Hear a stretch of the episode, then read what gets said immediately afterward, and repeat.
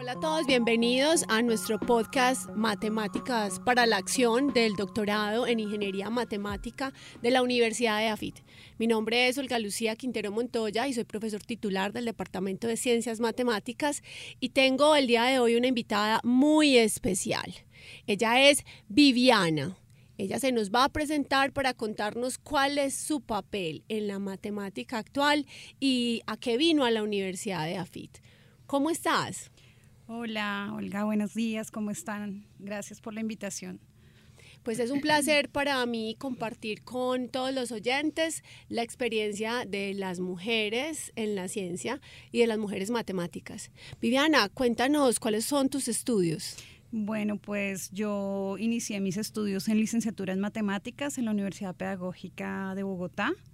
Eh, yo soy licenciada en matemáticas con énfasis en computación. Luego eh, me sentí un poquito incompleta con el, tema de eh, la pedagogía y la didáctica, que era primero si la matemática o la pedagogía y la didáctica, y salí a reforzar mis estudios en matemática pura en la Universidad Nacional. Hice la maestría en matemáticas, en ciencias matemáticas, y por cosas del destino terminé en una escuela de verano y en probabilidad, y ahí me enrolé mucho con el tema de la probabilidad de la estadística. Inicié mis estudios de maestría en probabilidad de estadística en el Centro de Investigación en Matemáticas y terminé luego eh, haciendo el doctorado en estadística en la Universidad Nacional de Colombia. Muchas gracias. Bueno, ¿y, quién es Viviana Marcela Suárez Sierra?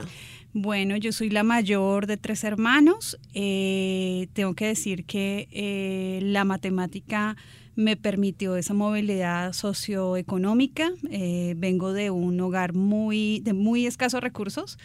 y gracias a la matemática pude, digamos, ser la primera graduada de mi familia hasta después de cinco o seis años que se graduó mi hermano. Eh, bueno, soy bogotana, eh, tengo 41 años, eh, me encanta mucho la docencia, eh, esa es mi vocación, la desarrollé desde muy pequeña porque me estudié en un colegio, una normal de monjas y entonces siempre desarrollé como la vocación pedagógica. De hecho, yo salí como bachiller pedagógica, en esa época todavía existía esa modalidad. Y eh, pues bueno, digamos que desarrollé esa vocación de la docencia y desde hace cerca de, esto, unos 15 años eh, no continuos, he sido docente en educación superior en muchas universidades del país. Bueno, vas a cumplir un año en la Universidad de AFIT. ¿Qué te trajo a AFIT después de semejante camino por la educación superior en Colombia? Eh, bueno, particularmente me parecía eh, una universidad interesante. Yo ya había escuchado de AFIT por el impacto que tiene en la industria, ¿sí? que la educación está muy relacionada con el desarrollo empresarial de Colombia y yo quería algo de eso porque yo ya me había desempeñado como funcionaria pública, ya había trabajado en, en un banco, en BBVA y yo quería poner, digamos, esos skills que había eh, ganado en la industria, eh, pues a ofrecerlos a la educación. Entonces eh, me parecía que este era mi mundo, que tenía que estar acá. Bueno, es un perfil muy rico, educadora, funcionaria pública, financiera en BBVA. ¿Qué quieres hacer en la universidad? ¿Cuáles son tus intereses de investigación para el doctorado en ingeniería matemática? ¿Cuál es tu acción matemática? Pues principalmente yo quiero poner eh, el conocimiento matemático, me gusta el modelado, la simulación matemática al servicio de la sociedad. Yo sí creo que eh, no es aprender las cosas por aprender o por inflar un ego académico, sino por poner las cosas al servicio de la sociedad. Eh, me gusta resolver problemas que impacten a muchas partes de la población.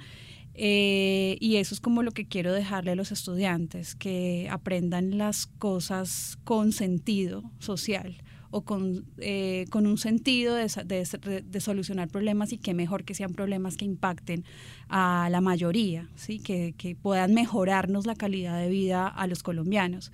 Entonces, eh, esa es como la, la, mayor enseñanza que quiero dejarles a, a ellos. Bueno, muy bien. Y entonces, pensando en eh, servir desde la matemática y teniendo en cuenta que te enamoraste de la probabilidad, sé que estás muy interesada en hacer diferentes aplicaciones, pero también sé que estás muy interesada en desarrollar un área eh, muy interesante que es la detección de cambios o de puntos de cambio en series de tiempo univariadas utilizando eh, algoritmos genéticos y, y parte de teoría de información. Cuéntanos un poco de esa idea. Sí, la verdad, ese proyecto resultó de una eh, agradable coincidencia.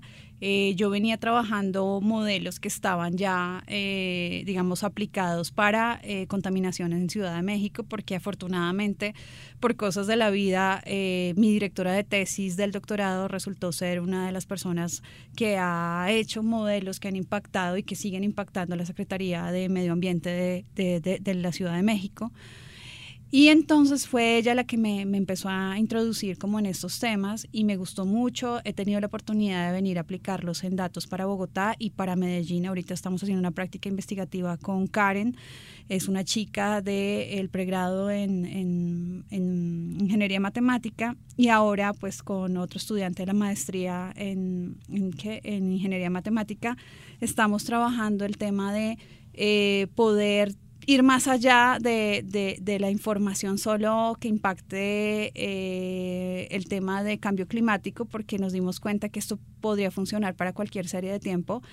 El tema de, detectar puntos de cambio en series de tiempo eh, viene un poco de la mano de evaluar política pública, porque cuando tú encuentras puntos de cambio en series de tiempo te está indicando que la dinámica como comportamental que estás estudiando respecto al tiempo ha cambiado antes y después de ese punto de cambio. Y eso en términos matemáticos es que el modelo eh, cambia o la dinámica comportamental cambia y entonces los parámetros cambian y entonces eso es lo que tratamos de ver en, esta investigación. Y entonces si cambia, ¿qué lo cambia? ¿Qué fenómeno público lo está cambiando, qué contingencia pública lo está cambiando. En Bogotá, por ejemplo, nos dimos cuenta que eh, la pandemia impactó la serie de tiempo, eh, la contingencia como día sin carro impactó la serie de tiempo y entonces queremos evaluar si es positiva o negativamente esa, esa contingencia.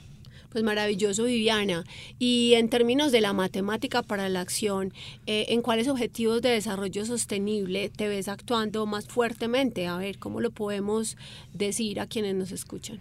Bueno, pues a mí se me viene a la mente un poco, les digo, soy fruto de esa movilidad socioeconómica eh, de la educación. Eh, yo sí creo que hay que preocuparnos un poco por el tema de cómo transmitir el mensaje, cómo em, que, la, que los que los docentes nos preocupemos un poco más por la forma como estamos enseñando y que nos quede, que les quede el mensaje a más personas, que detectemos cuál es la manera como estamos aprendiendo hoy en día, que avancemos un poco en el tema de las metodologías, porque esto no es una cosa de que se acabó y ya yo aprendí así y entonces mis estudiantes van a aprender igual que yo. No, esto es una cosa de seguirnos actualizando y de que ya asumamos el tema de las nuevas tecnologías, hay que incorporarlas necesariamente dentro del aula.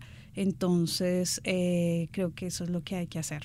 Muchas gracias, pues hemos escuchado a Viviana Marcela Suárez Sierra, una mujer que gracias a la matemática puede ofrecerle al país pues no solamente la educación, sino una gran experiencia en lo público, en lo privado y en la matemática para toma de decisiones. Este ha sido nuestro primer episodio del podcast de Matemática para la Acción del Doctorado en Ingeniería Matemática de la Universidad de AFIT. Y bueno, sigan conectados. Muchas gracias, Viviana. Bueno, muchas gracias por haya salido muy bien. time.